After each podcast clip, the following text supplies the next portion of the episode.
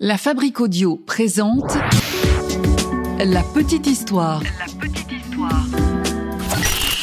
www.lafabriquaudio.com Si vous passez un de ces jours dans le sud de la France, en vous baladant sur les hauteurs de Carpentras dans le Vaucluse, au détour d'un sentier de randonnée, vous verrez peut-être les ruines d'un manoir. Un manoir qui a effrayé plus d'un marcheur. Et pour cause, ce manoir serait hanté et euh, il aurait été le témoin d'un terrible drame familial.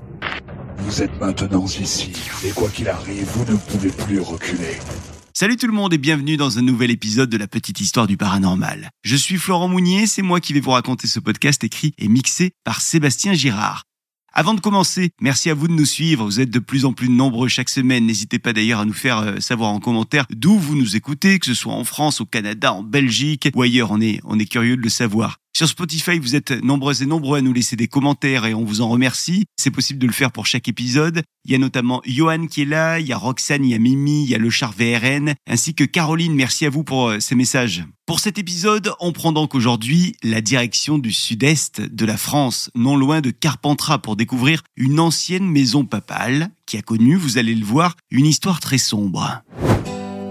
Nous sommes dans la moitié du XVIIe siècle, en 1644 pour être exact. C'est l'année du décès du pape Urbain VIII.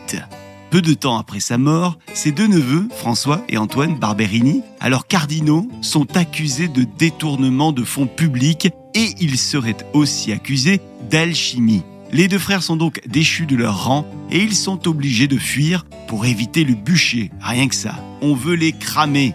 Ils trouvent donc refuge en France, dans le village de Caron, où ils s'installent dans une belle demeure. Il s'agit de ce qu'on appelle la préfantastie. C'est donc là, dans cette grande maison, que les deux hommes posent leurs valises. Et ils vont passer plusieurs années à Caron. Ouais, ça s'appelle Caron cet endroit. Leur quotidien, dans le Vaucluse, sera de continuer à pratiquer un petit peu tous les jours l'alchimie. Et pour être sûr de ne pas se faire choper, les neveux restent relativement à l'écart du reste du village et de ses villageois. Neuf ans ont passé, et un beau jour, les frères prétendent avoir fait une découverte sensationnelle. Une découverte en lien avec ce qu'on appelle la célèbre pierre philosophale. En effet, les deux gars disent qu'ils ont réussi à créer une potion de longue vie, une potion qui rendrait presque immortelle quiconque la boirait.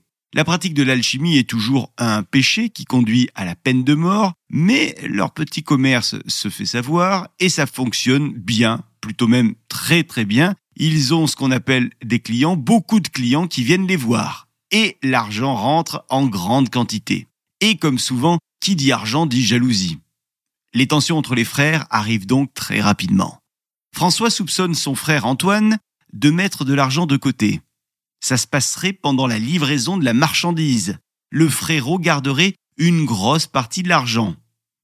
Alors, ce qui devait arriver arriva. Un jour, une violente dispute éclate entre les deux frères. Et Antoine, qui est fou de rage, jette une fiole de vitriol au visage de son frère. Le vitriol, c'est un acide sulfurique très concentré. Et donc, l'homme est très gravement brûlé. Le gars est là devant les yeux de son frère et il est même en train d'agoniser. Et ça dure, ça dure de nombreuses heures, des heures qui semblent interminables, à la fois pour celui qui est brûlé, mais aussi pour celui qui est en train d'observer le frère brûlé.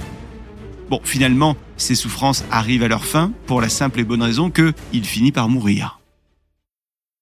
Quelques heures plus tard, Antoine est interrogé par la justice, qui lui demande de raconter euh, ce qu'il s'est passé. Et le gars ment. Il prétexte qu'il s'agit en fait d'un simple accident. Son frère, selon lui, aurait fait une mauvaise manipulation avec la fiole, et il serait tombé plus ou moins sur cette fiole. Ouais, bien sûr, la fiole est donc arrivée par hasard dans le visage du frère. Bon, le pire c'est qu'on le croit, ouais. La justice ne le punit pas, la justice le croit sur parole. La justice ne l'a donc pas puni, mais plus tard, Antoine va recevoir un autre type de châtiment, vous allez voir. Les jours, les semaines, les mois ont passé. Et une nuit, Antoine est en train de dormir. Il dort du sommeil des justes. Bon, non, il dort tout court. Le sommeil des justes, ça sera pour d'autres personnes. Et donc Antoine dort, mais il est soudainement réveillé par des bruits de gémissements de douleur à côté de lui. Alors il ouvre les yeux. Il allume une bougie pour observer ce qu'il se passe autour de lui. Mais il ne voit rien. Il cherche un peu d'où ces bruits peuvent provenir, mais rien. Alors il se rendort. La nuit qui suit, encore une fois des bruits. Des bruits toujours de gémissements. Et ça, ça le réveille. Et même scénario que la veille. Il cherche d'où ça provient, puis il abandonne et il se rendort. La nuit d'après, puis celle encore d'après, et ainsi de suite toutes les nuits, Antoine va être réveillé toujours par ces mêmes bruits étranges de gémissements. Et il ne voit jamais rien, jamais personne. Et ça dure, ça dure encore, encore. Antoine commence, au bout de quelques jours, au bout de quelques semaines, à perdre la raison. Il devient fou. Une nuit, Antoine se réveille une nouvelle fois, parce qu'il entend des gémissements. Mais cette fois-ci, on va dire qu'en plus du son, il a les images. Ouais, cette fois-ci, devant lui, se tient son frère mort, François, totalement défiguré.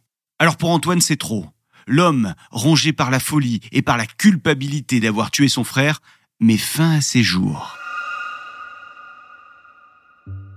Alors depuis cette histoire, on raconte que les personnes qui empruntent le sentier de randonnée de nuit à Caron, dans le Vaucluse, le sud-est de la France, eh bien ils peuvent voir de temps en temps se balader un fantôme. Ce fantôme serait le fantôme de l'alchimiste qui rôderait autour de ce manoir, autour de cette grande maison, attendant que la justice soit faite. Bon, tout ça c'est la légende qu'on raconte autour des deux frères, hein. mais qu'en est-il de la vérité? Elle est moins glauque que ça, et peut-être aussi moins intéressante.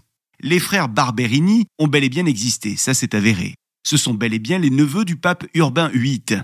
Ils ont bel et bien été accusés d'avoir volé des biens ecclésiastiques, ils ont donc euh, dû s'enfuir, ils sont allés en France, ils sont tout d'abord passés par Paris, où ils ont trouvé refuge chez un certain Mazarin, puis une fois réhabilités, en 1646, les deux frères auraient décidé d'aller vivre un temps dans le Vaucluse à Caron, dans la demeure Préfantastie.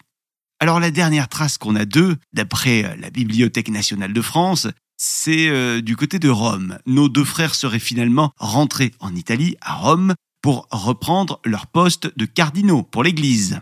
Il n'y aurait donc pas d'histoire de fantômes. Bon, est-ce que vous allez choisir de croire en la légende des frères fantômes ou de plutôt suivre la voie de la vérité beaucoup moins amusante? À vous de choisir.